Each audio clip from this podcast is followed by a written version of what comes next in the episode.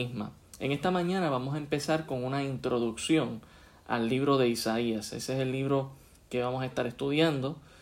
Probablemente por algunos años va a ser de mucha bendición y yo sé que de mucho crecimiento espiritual.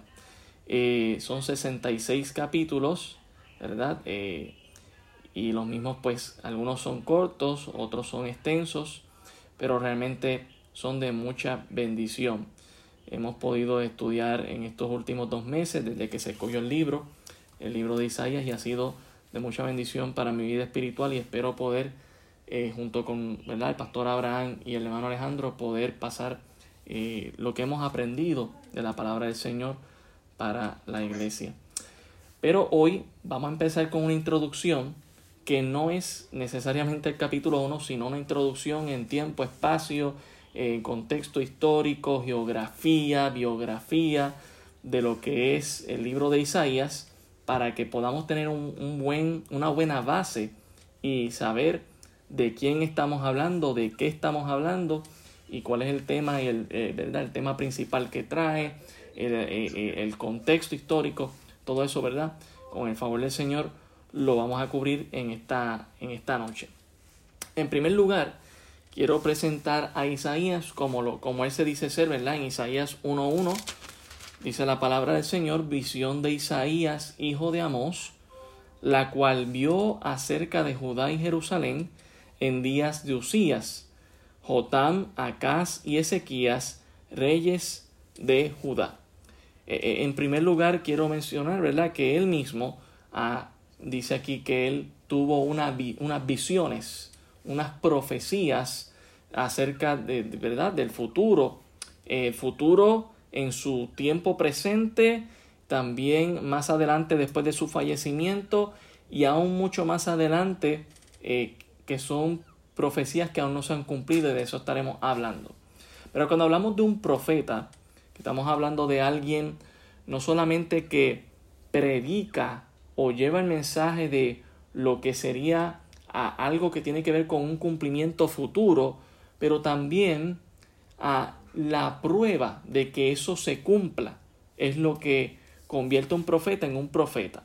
Así que quiero comenzar en Deuteronomio capítulo 18 como el texto base en esta noche, ¿verdad? Prueba de que Isaías era un profeta y de ahí arrancar y ver algunos versículos en el libro de Isaías que muestran a Isaías como un verdadero profeta porque se cumplieron profecías en su tiempo. Deuteronomio 18, bueno, vamos a quedar aquí en este, Deuteronomio 18, versículo 20. Deuteronomio 18, versículo 20. La palabra del Señor dice lo siguiente, el profeta que tuviera la presunción de hablar palabra en mi nombre, a quien yo no le he mandado hablar, o que hablar en nombre de dioses ajenos, el tal profeta morirá. Y note la palabra presunción, la palabra presunción es atrevimiento, orgullo, insensatez. Eh, está diciendo el profeta que se atreva a hacer esto sin mi consentimiento, a hablar en mi nombre, esta persona va a, a morir. Verso 21 y si, dijeres en, y si dijeres en tu corazón, eh, eh, ¿cómo conoceremos la palabra que Jehová no ha hablado? Si el profeta hablar en nombre de Jehová y no se cumpliere lo que dijo, ni aconteciere, es palabra que Jehová no ha hablado. Con presunción la habló el tal profeta, no tengas temor de él. Pero vamos a notar ahora, ¿verdad? manera resumida, que eh, en Isaías vemos profecías que él dio durante su ministerio que se cumplieron él estando en vida.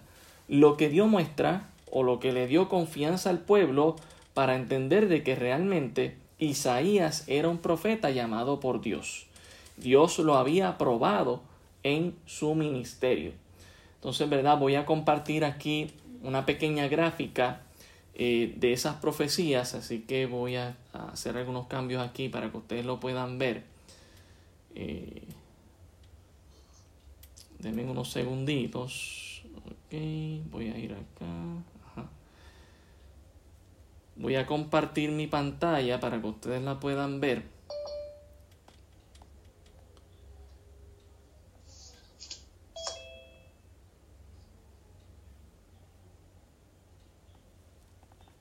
Alguien me puede confirmar que está viendo mi pantalla.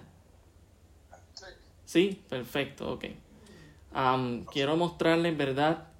Eh, una gráfica, un bosquejo de las profecías de Isaías cumplidas durante el tiempo de su vida. Ahí usted lo puede ver desde la A a la J, 10 profecías que se cumplieron durante el ministerio de Isaías en vida.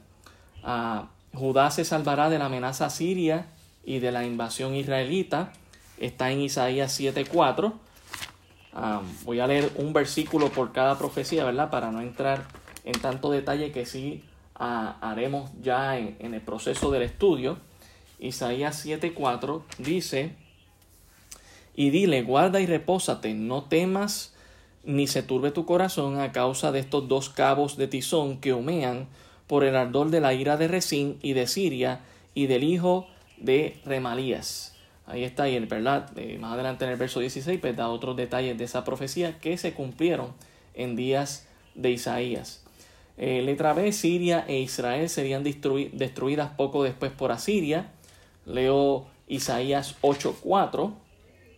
Isaías 8.4, que dice, porque antes que el niño sepa decir, Padre mío y Madre mía, será quitada la riqueza de Damasco y los despojos de Samaria delante del rey de Asiria. Y específicamente con esta profecía, ¿verdad? De esta expresión de Padre mío y Madre mía es en referencia a uno de sus hijos que iba a nacer y que antes de que el hijo supiera distinguir entre quién es mamá y quién es papá, esto iba a suceder. Y así sucedió. En letra C, Asiria invadiría a Judá Isaías 8:7 nos dice, He aquí por tanto que el Señor hace subir sobre ellos aguas de ríos impetuosas y muchas, esto es al rey de Asiria con todo su poder, el cual subirá sobre todos sus ríos y pasará sobre todas sus riberas. Ah, y esto mencionando, ¿verdad?, la invasión del imperio de Asiria sobre Judá. Y esto pues se dio eh, unos años después.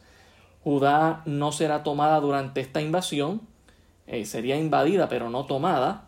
Eh, Isaías 37, 33, Isaías capítulo 37, ¿verdad? Y voy, voy rápido en esto porque lo que quiero probar es un punto.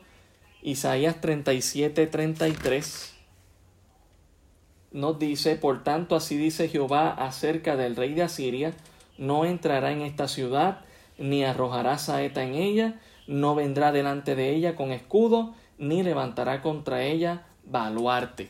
Eh, esa promesa, ¿verdad? Está ahí en Isaías 37 y se dio su cumplimiento, lo podemos ver más adelante. Eh, Moab iba a ser juzgada por Asiria en el plazo de tres años, y aquí esto sería leer todo Isaías 15, todo Isaías 16, lo cual haremos durante el estudio. Egipto y Etiopía serían conquistadas por los asirios. Eh, todo eso lo veremos desde Isaías 18, 19 y 20. En, en el próximo, en la, letra G, Arabia sería destruida. Noten Isaías 21, 13. Arabia sería destruida.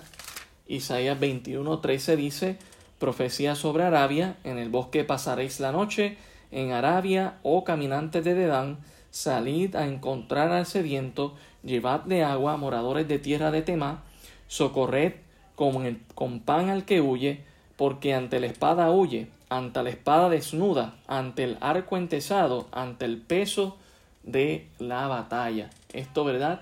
En cuanto a Arabia se refiere, de que iba a ser destruida. También Tiro iba a ser destruida, otra ciudad. Isaías 23, eh, sería básicamente leer casi todo el texto de del, capítulo.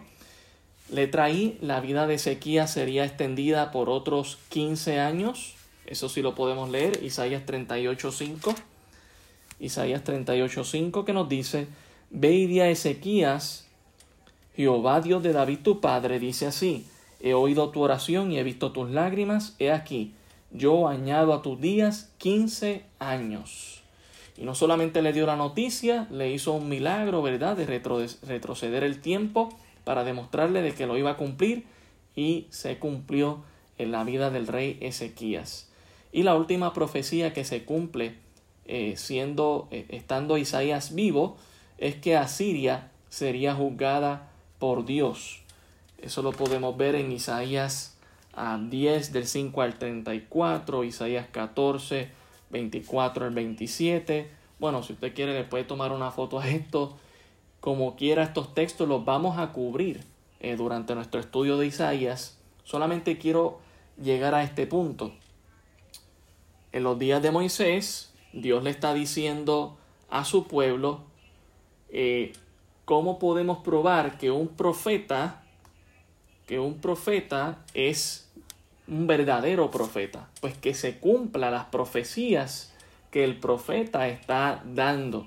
Y en el caso de Isaías, tenía bastante repertorio de las profecías que Dios le había dado, de las visiones que Dios le había, dando, le había dado para el pueblo de Israel, para Judá y para las naciones vecinas y que se llevaron a cabo durante su vida y ministerio de Isaías. Así que definitivamente Isaías sí era un profeta y fue probado y fue verdad eh, cierto y en esa misma tabla más adelante les puedo compartir las profecías que se cumplieron luego de que falleció Isaías y las profecías que faltan por cumplirse que sabemos que se darán cumplimiento en lo que es el nuevo milenio, en lo que es la venida del Señor y lo que es el reino de Israel establecido en el futuro. Así que ciertamente hay mucho repertorio de lo que es profecías que Isaías dio. Hablando un poco de Isaías, Isaías es el primer profeta mayor en la Biblia y cuando hablamos de un profeta mayor, no estamos hablando de que sea más grande que que los profetas menores, estamos hablando mayor por la cantidad de capítulos o lo extenso del libro. Para que tengamos una idea, Isaías es uno de los libros más largos de la Biblia, ¿verdad? Primero está Jeremías, luego le siguen los Salmos, luego le sigue Isaías, y así, ¿verdad? Podemos mencionar otros libros que son más extensos.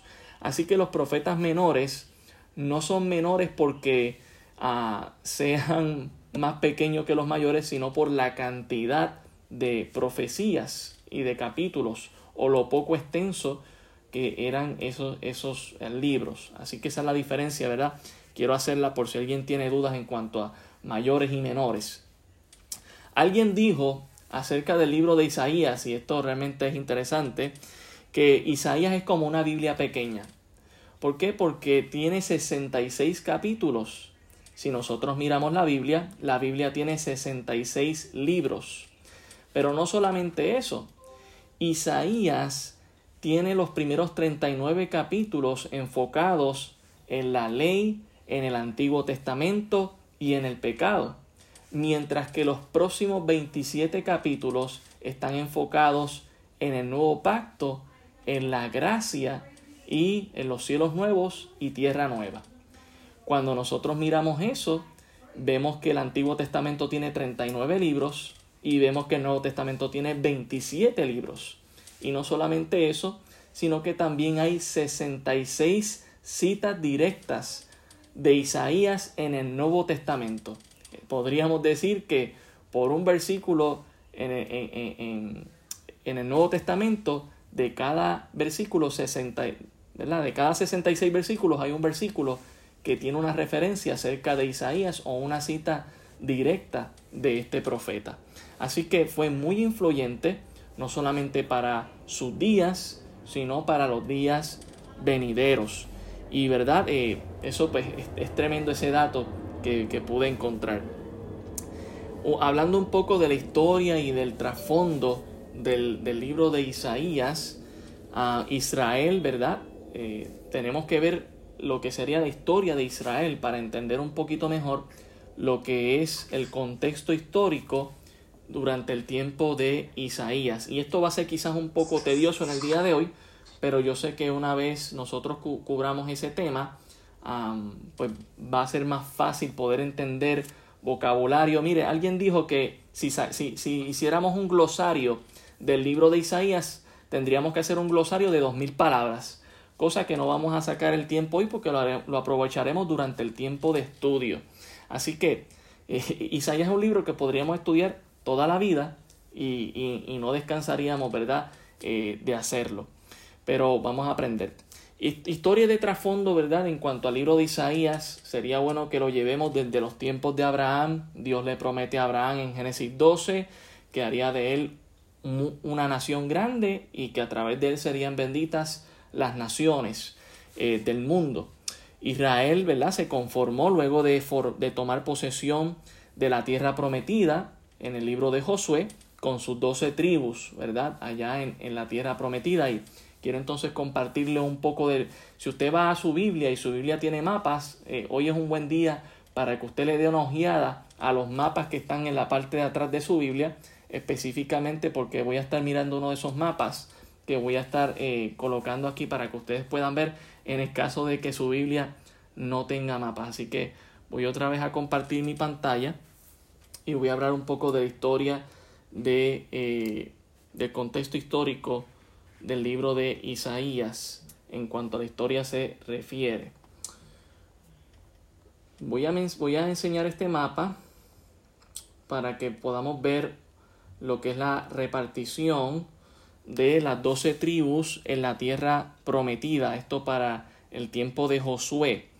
Eh, luego de ello tenemos el tiempo de los jueces, donde sabemos que eh, habían tierras aún por conquistar eh, y lamentablemente un Israel desobediente cada cierto tiempo y cayendo en cautiverio por estas naciones enemigas y que por lo tanto luego oraban al Señor y Dios les enviaba un libertador, ¿verdad? Como Jefté, como Sansón, como Gedeón, eso, ¿verdad? Durante el tiempo de los jueces, luego viene el tiempo de los reyes, allá en Primera de Samuel con el reinado de Saúl. Y luego de Saúl eh, tendríamos lo que es el reinado de David por 40 años. Y siguiente al reinado de David tenemos lo que es el reinado de Salomón por 40 años. En estos primeros tres reyes, déjenme aquí, ajá, durante estos primeros tres reyes el reino de Israel permaneció unido, usted lo puede ver aquí, lo que son las doce tribus repartidas, ¿verdad? En la tierra prometida, nunca alcanzaron conquistar todo lo que Dios les prometió por desobediencia, ¿verdad? Eh, pero aquí usted puede ver a Simeón, a Judá, Rubén, Gad, Manasés al este, Manasés al oeste, Efraín, Benjamín, Dan, Isaacar, Zabulón, Neftalí, Aser. Básicamente las doce tribus distribuidas, ¿verdad? En lo que es la tierra prometida. Y durante el reinado de Saúl, de David y de Salomón, pues el reino permaneció unido. Luego entra el hijo de Salomón, Roboam, a reinar y él ¿verdad? tomó una mala decisión, siguiendo el consejo de sus amigos jóvenes de cómo llevar el gobierno en Israel, lo llevó a, una división. Eh, ¿verdad? Lo que era el imperio de Israel fue dividido en dos reinos, diez tribus al norte y dos tribus al sur, eh, que solamente serían Judá y eh, Simeón. Así que ahora Israel estaría dividido en el reino del norte, llamado Israel, con Samaria como ¿verdad? su capital, y ah, luego el reino del sur, llamado Judá, con Jerusalén como su capital. Para eso voy a pasar a otro mapa, que también, ¿verdad? Si usted busca probablemente si tiene una Biblia con mapas, es muy probable que pueda haber también esta división. Aquí pueden ver Israel, que está todo verde, y Judá, que está todo como violetita. Pueden ver la capital de Judá, que era Jerusalén, ¿verdad? Y de igual manera Israel, que su capital era Samaria. ¿verdad? Esta división se dio en días de Roboam y, si, y, fue así básicamente eh, hasta que las dos naciones eh, cayeron en cautiverio. Así que, ¿verdad? Quería mostrarles eso y también quiero mostrarles un poquito de la tabla cronológica de lo que fue lo, el reinado. ¿Alguien me puede confirmar que están viendo lo que estoy viendo? Ok, perfecto. Si están viendo aquí, están viendo una tabla cronológica de lo que son los reyes, ¿verdad? Y ah, aquí tenemos a Salomón, que está ahí en el 966 a.C. Y ustedes luego pueden ver que de Salomón se divide el reino por culpa de Roboam, su hijo, ¿verdad? Ah, que es el que está en la parte de arriba, 931, y Jeroboam, que fue también el otro causante de que se dividiera el reino. Así que al, la parte superior ustedes están viendo todos los reyes que fueron sucediendo el trono de David, Salomón, Roboam, Asa, Josafat, eh, eh, Atalía, que la usurpó por algunos días, Josías, Amasías, y así llegamos hasta Usías. Si ven el lado de abajo, van a ver a Jeroboam, a Bacha, a Omri, a Jab, todos estos eran los reyes del norte o de Israel. ¿Ok? Ahora es muy importante que veamos aquí al final a Usías, eh, ¿verdad? La parte superior. Usías comienza su reinado 790 a.C. y lo termina en el año 739 a.C. ¿Verdad? Un aproximado a Isaías, que es cuando comienza su ministerio, aproximadamente en los en días en que ya Usías iba a morir. ¿Ok? Y para esto, ¿verdad? Quiero leer un poco en la Biblia de estos detalles en cuanto al reinado de Usías para que eh, tengamos una idea de cómo estaba el reino del sur de Judá, de Jerusalén, en días en que Isaías iba a entrar como profeta. ¿Ok? Eso nos va a dar una idea del corazón de Isaías al estudiar eh, la palabra del Señor. Así que recuerden que estamos sentando las bases. Si me acompañan a Segunda de Reyes, Segunda de Reyes, Segunda de Reyes, y específicamente en el capítulo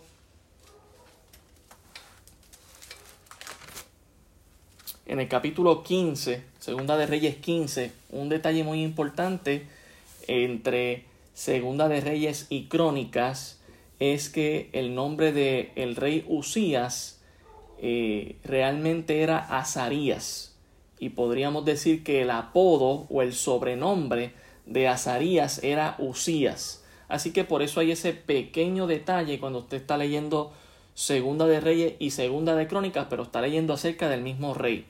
Leo en Segunda de Reyes, aquí rapidito el capítulo 15, verso 1 en adelante, dice, en el año 27 de Jeroboam, rey de Israel, comenzó a reinar Azarías, hijo de Amasías, rey de Judá. Cuando comenzó a reinar era de 17 años y 52 años reinó en Jerusalén. Fue un reino bastante, ¿verdad? Nosotros estamos acostumbrados a reinados democráticos que duran cuánto? cuatro, ocho años como mucho. Ya los alcaldes sería algo aparte, ¿verdad? Algunos alcaldes llevan aquí 20, 25 o 30 años, ¿verdad? Pero cuando hablamos de un gobernante, eh, no estamos acostumbrados a un gobernante que reine por tanto tiempo, pero tenemos que entender que en la dinastía solamente sucedían los hijos. Y, ¿verdad? Si el que estaba a cargo como rey estaba con buena salud haciendo bien las cosas, pues quedaba por mucho tiempo como fue en el caso de Usías o Azarías, que estuvo por 52 años, como nos lo registra aquí en Segunda de Reyes. Miren el versículo 3 dice, e hizo lo recto ante los ojos de Jehová conforme a todas las cosas que su padre Amasías había hecho.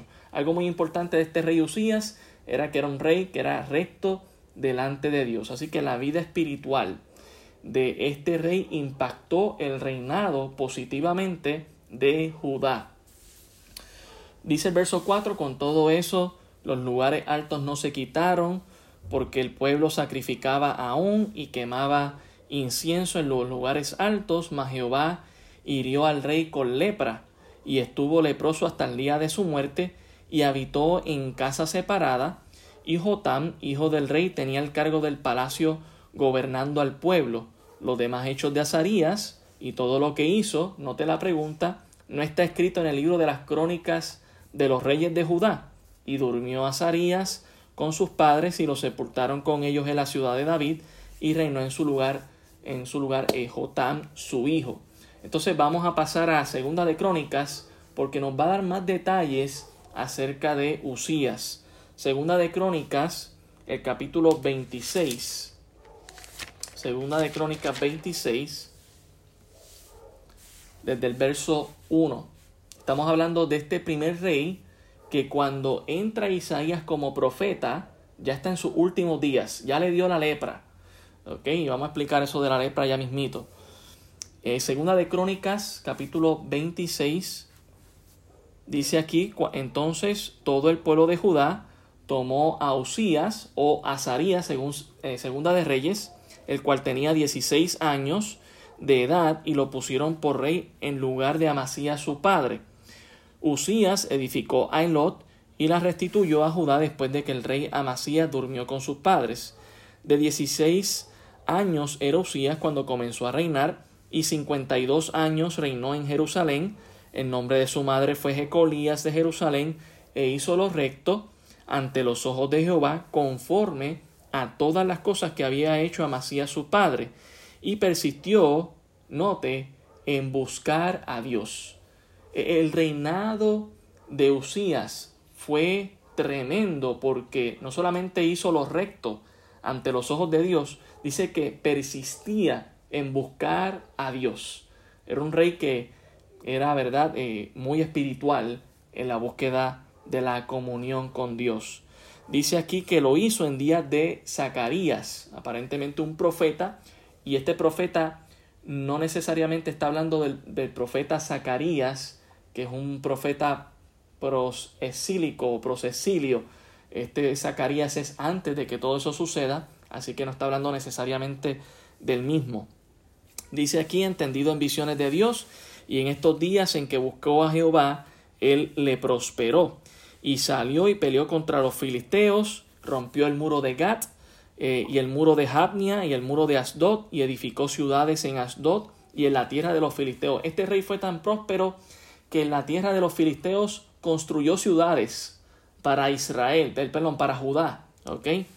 A Dios le dio ayuda contra los filisteos, dice el verso 7, y contra los árabes que habitaban en Jurbaal y contra los amonitas y dieron los amonitas presentes a Usías y se divulgó su fama hasta la frontera de Egipto. Noten, eh, a pesar de que el reino de Israel ya aquí está dividido, ¿verdad? Está otro reinando en el norte, en días de Usías, pero está Usías en el sur y está siendo próspero con sus enemigos, con Filistea al oeste, con los moabitas al este, con los amonitas al noreste y con Egipto al sur. O sea, con todos sus enemigos está teniendo y logrando eh, paz. Eh, dice aquí que era altamente poderoso. Versículo 9, edificó también Usías torres en Jerusalén, junto a la puerta del ángulo y junto a la puerta del valle y junto a las esquinas y la fortificó. Asimismo edificó torres en el desierto. ¿Para qué torres en el desierto? ¿verdad? Para mantener la vigilancia aún en los lugares menos ¿verdad? ocupados por las personas. Y abrió muchas cisternas eh, en un desierto. Eh, imagínense cuánta falta de agua hace. Este hombre logró abrir cisternas. Dice porque tuvo muchos ganados, así en la Zafela como en las vegas, viñas, labranzas, así en los montes como en los llanos fértiles, porque era amigo, noten, de la agricultura. Necesitamos un gobernador así, ¿verdad? Que sea amigo de la agricultura, pero este rey sí lo era. Era un rey que era amigo de la agricultura. Tuvo también Usías un ejército de guerreros, los cuales salían a la guerra en divisiones. Y cuando hablo de división, ¿verdad? Cuando la Biblia habla de, divisiones, nosotros hoy en día podríamos pensar, pensar en la división terrestre, que es el ejército, la división aérea, que es la fuerza aérea, la división del mar, que son, ¿verdad? El Navy. Pues al decir división, está diciendo que él tenía el ejército en sus especializaciones era una persona muy eh, inteligente en cuanto a guerra se refería. También dice aquí, de acuerdo con la lista hecha por mano de Jehiel, escriba, y de Masías gobernador, y de Ananías, uno de los jefes del rey. Todo el número de los jefes de familia, valientes y esforzados, esforzados era de 2.600. Y bajo la mano de estos estaba el ejército de guerra de 307.500 guerreros, poderosos y fuertes para ayudar al rey contra los enemigos. Y Usías preparó para todo el ejército escudos, lanzas, yelmos, coseletes, arcos y ondas para tirar piedras. Note, él tenía nutrido a este ejército con las herramientas o las armas necesarias para aquel tiempo. Lo que se necesitaba, el rey se lo daba al ejército. Dice el verso 15, e hizo en Jerusalén máquinas inventadas por ingenieros Noten que la carrera de la ingeniería es milenaria. Para aquellos que piensan que es algo innovador, es algo que lleva mucho tiempo. Dice para que estuviesen en las torres y en los baluartes, para arrojar saetas y grandes piedras, y su fama se extendió lejos porque fue ayudado maravillosamente hasta hacerse poderoso. ¿Y quién lo estaba ayudando? Sabemos que Dios, porque buscaba y persistía en buscar a Dios. Nota el verso 16, ahí hace un paréntesis en toda esta gloria y maravilla que está viviendo este rey en su reinado, pasa eh, algo trágico. Mas cuando ya era fuerte, su corazón se enalteció para su ruina, porque se rebeló contra Jehová su Dios, entrando en el templo de Jehová para quemar incienso en el altar del incienso. Dice, y entró tras él el sacerdote Azarías, y en él y con él ochenta sacerdotes de Jehová, varones valientes, y se pusieron contra el rey Usías y le dijeron, no te corresponde a ti, oh Usías, el quemar incienso a Jehová, sino a los sacerdotes hijos de Aarón, que son consagrados para quemarlo. Sal del santuario, porque has prevaricado y no te será para gloria delante de Jehová Dios. Entonces Usías, teniendo en la mano un incensario para ofrecer incienso, se llenó de ira y en su ira contra los sacerdotes, la lepra le brotó. O sea, tengamos esta imagen, ¿verdad? La fama se le subió mucho, hermanos. La fama le llegó a la cabeza y pensó que era tan poderoso que podía hacer un trabajo que no le correspondía. Dios lo llamó como rey, no lo llamó como sacerdote. Y al querer hacer el trabajo de sacerdote, Dios lo castigó. Dice el verso 19, entonces Usías, teniendo en la mano un incensario, ah, bueno, ya, ya leí el verso 19, el verso 20, y le miró el sumo sacerdote Azarías y todos los sacerdotes, y aquí la lepra estaba en su frente. Y le hicieron salir apresuradamente de aquel lugar, y él también se dio prisa a salir porque Jehová lo había herido. Así el rey Usías fue leproso hasta el día de su muerte, y habitó leproso en una casa apartada, por lo cual fue excluido de la casa de Jehová, y Jotán su hijo tuvo cargo de la casa real, gobernando al pueblo de la tierra. Ah, básicamente, cuando Isaías entra en su ministerio, ya está Usías en sus días finales. Ya se había visto cómo eh, el reino del sur de Judá se había levantado como un imperio, había logrado las paces con las naciones enemigas, y el rey va a morir por eso es importante ese capítulo 6, que ya Usías muere y que Dios, que Isaías ve la presencia de Dios en ese trono. Se murió este gran rey, pero el rey de reyes sigue vivo. Entonces, ¿verdad? Estamos viviendo como en los días de Isaías un, un, un, cambio de, de, gobernador, de rey, ¿verdad? Aquí en los Estados Unidos probablemente no sepamos lo que pase allá, pero el rey de reyes y señor de señores sigue sentado en su trono, podemos confiar en él. Isaías estaba eh, comenzando su ministerio en momentos difíciles y muchos de los profetas también lo comenzaron y muchos de nosotros pasaremos por momentos difíciles para servirle al Señor, pero no es una excusa para hacerlo. Pero quería hablarles un poco de este rey Usías porque cuando ustedes ven a este profeta que escucha que Usías ha muerto a causa de la lepra, pues la tristeza llegó a su corazón y quizás un poco de duda, pero al ver el trono de Dios y ver al Rey de Reyes sentado ahí, eh, sintió paz y pudo proseguir con su misión y su ministerio aquí en la tierra.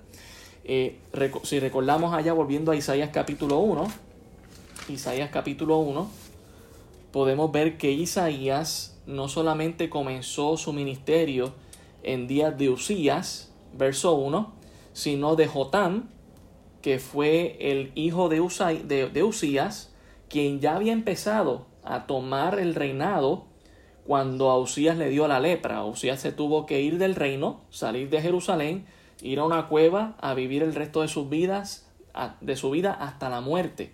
Quien queda a cargo es su hijo Jotam, quien luego pasa a ser rey.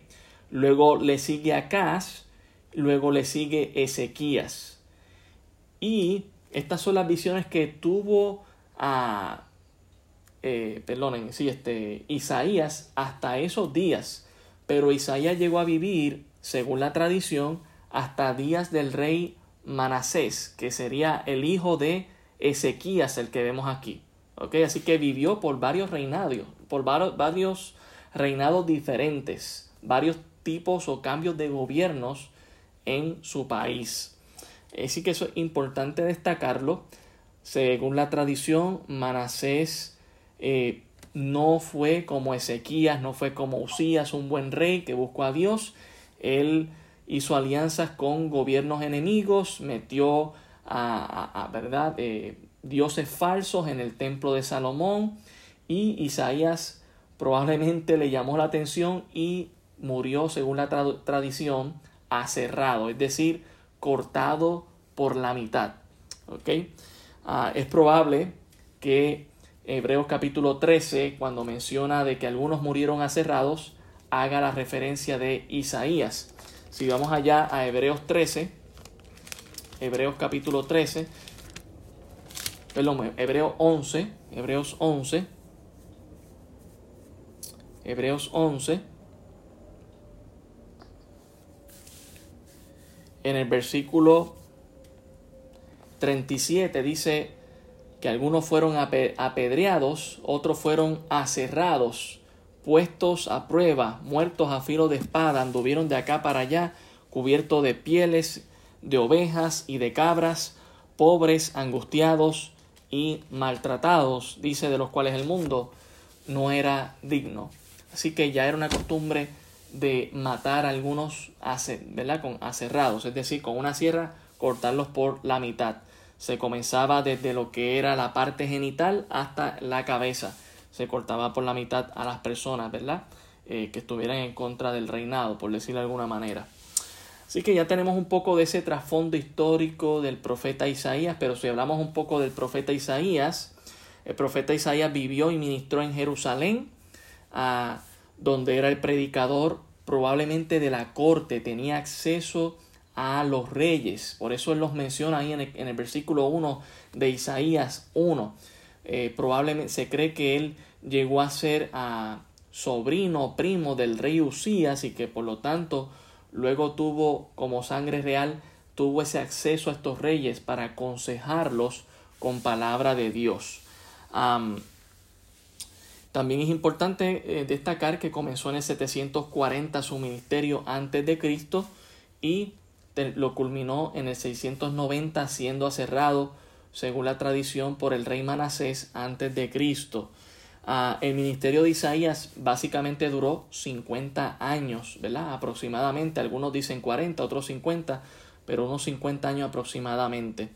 Él tenía una esposa, su esposa era llamada la profetisa, y era llamada de esa manera eh, no por tener ella un ministerio profético, sino por un acto profético de dar a luz dos hijos con mensajes proféticos.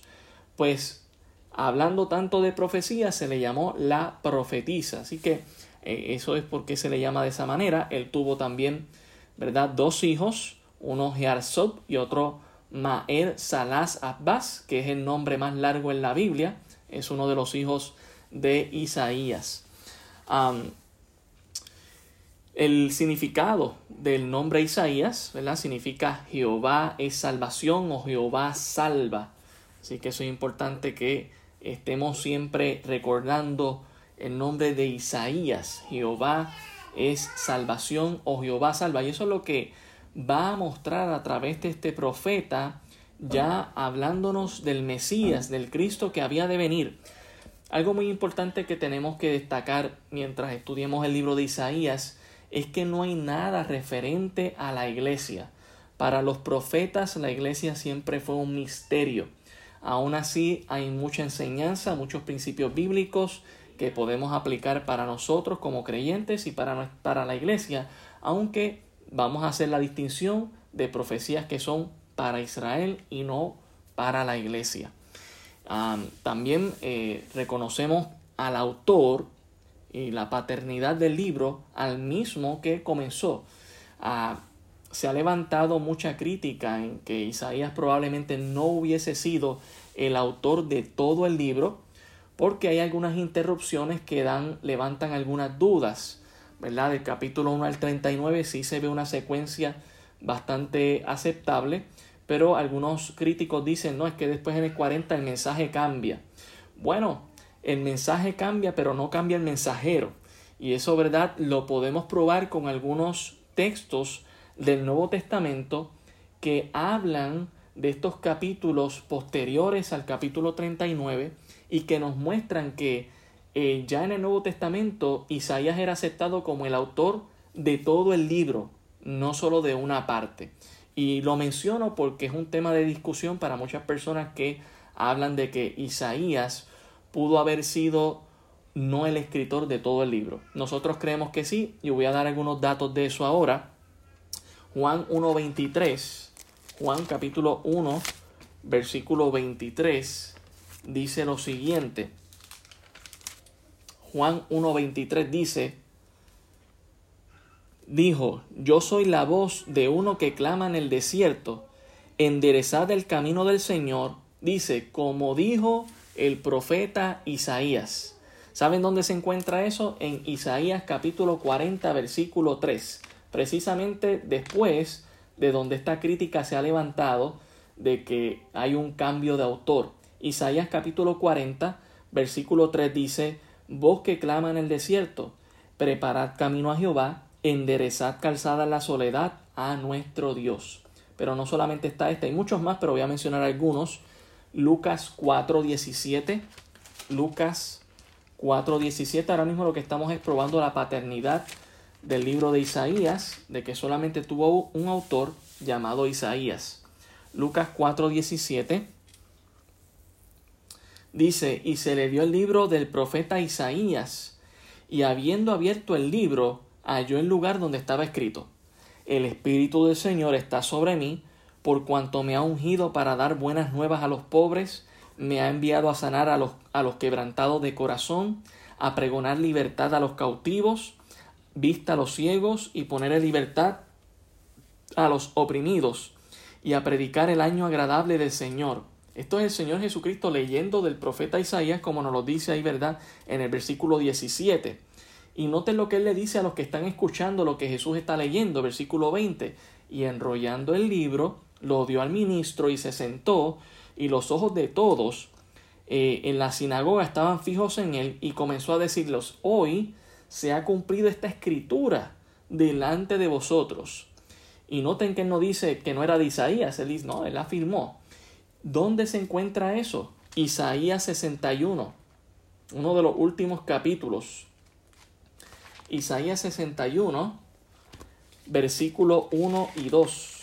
Isaías 61, verso 1 y 2 dice, El Espíritu de Jehová el Señor está sobre mí porque me ungió Jehová, me ha enviado a predicar nuevas a los abatidos, a vendar a los quebrantados de corazón, a publicar libertad a los cautivos, a los presos apertura de la cárcel, a proclamar el año bueno de la buena voluntad de Jehová y el día de venganza del Dios nuestro, a consolar a todos los enlutados.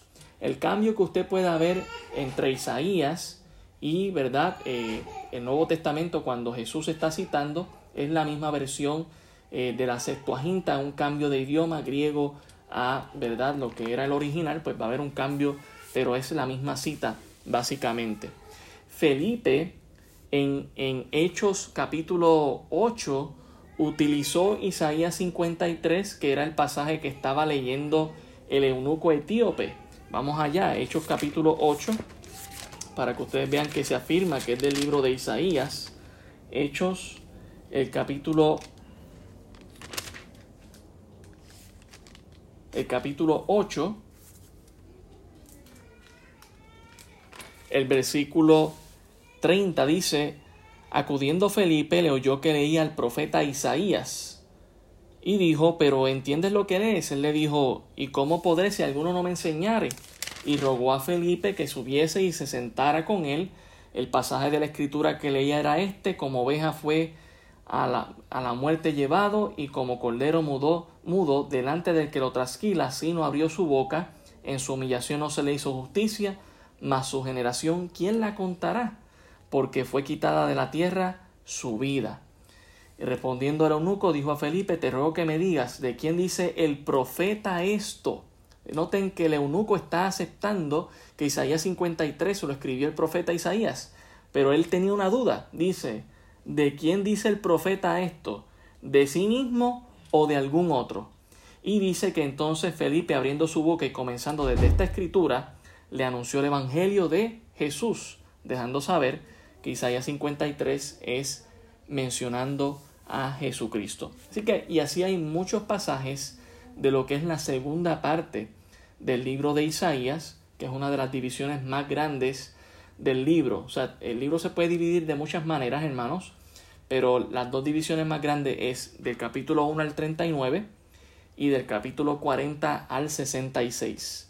Y muchos críticos han pensado que esa segunda eh, división no puede ser el mismo Isaías porque eh, cambia mucho el, el tema, la letra, pero la realidad es que ya vemos que en el mismo Nuevo Testamento eh, eh, los, los primeros que tenían esos rollos frescos podían decir, nosotros estamos seguros que es el mismo profeta que dio el mismo mensaje. Así que no tenemos duda en cuanto a esto se refiere. el tiempo ha corrido bastante rápido, pero quiero presentar un poco de la geografía de, en el libro de Isaías, que creo que es importante que nosotros la podamos contemplar en cuanto a las naciones enemigas y, ¿verdad?, cómo estaba todo configurado para el tiempo de Isaías en su geografía. Y menciono la geografía porque la geografía de Israel cambia mucho según el libro que nosotros estemos leyendo de la Biblia, ya sea por conquistas, por batallas, por derrotas, el libro de, la geografía eh, la geografía actual. No, no, podemos usar la geografía actual eh, porque el Israel de hoy en día no es el Israel de Josué en el capítulo 13 cuando se reparten todas las, las tribus en la tierra prometida. Y esa es la razón por la que eh, presentamos estos mapas para aclarar dudas o preguntas.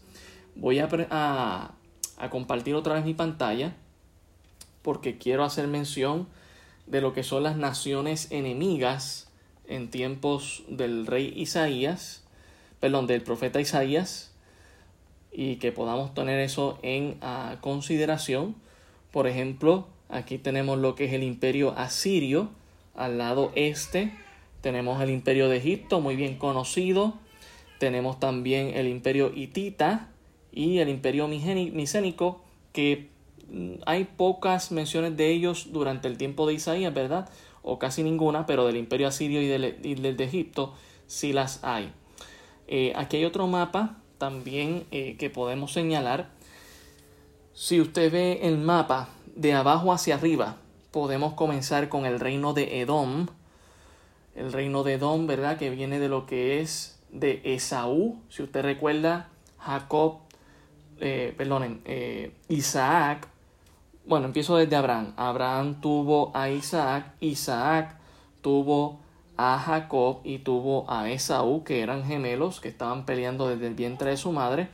Y Esaú es Edom, esta nación vecina de Israel, que le hace la vida imposible porque, ¿verdad? Siempre estuvieron en guerra. La razón, sabemos que Jacob se robó la bendición y aunque hubo perdón entre los hermanos, la descendencia siempre tuvo ese deseo de la bendición de Dios.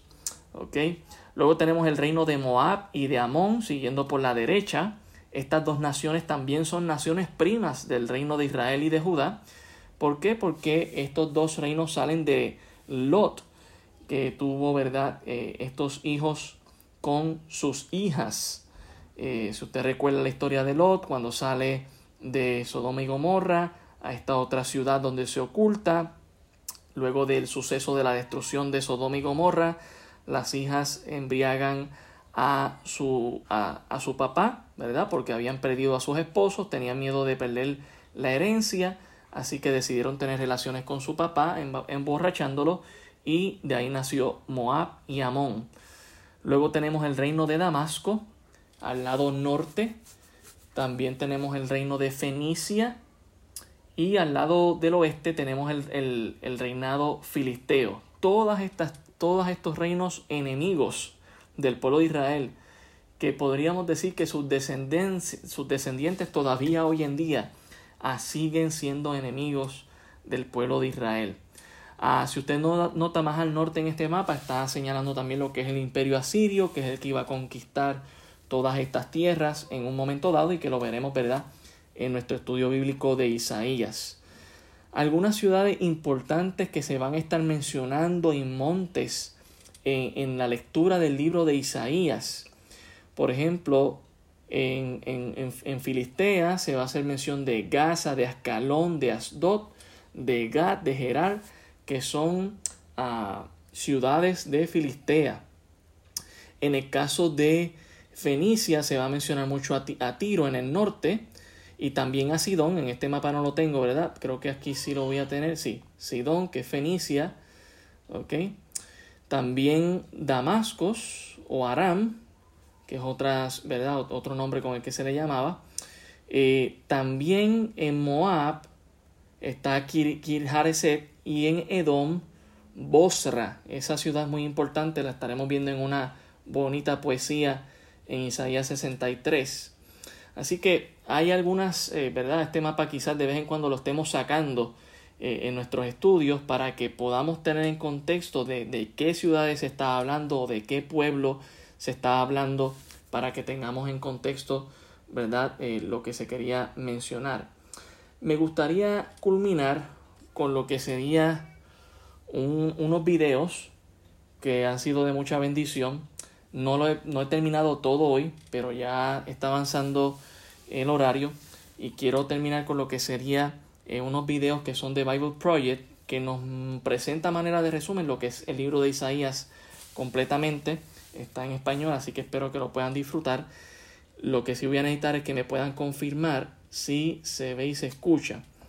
Así que voy a ponerlo ahora.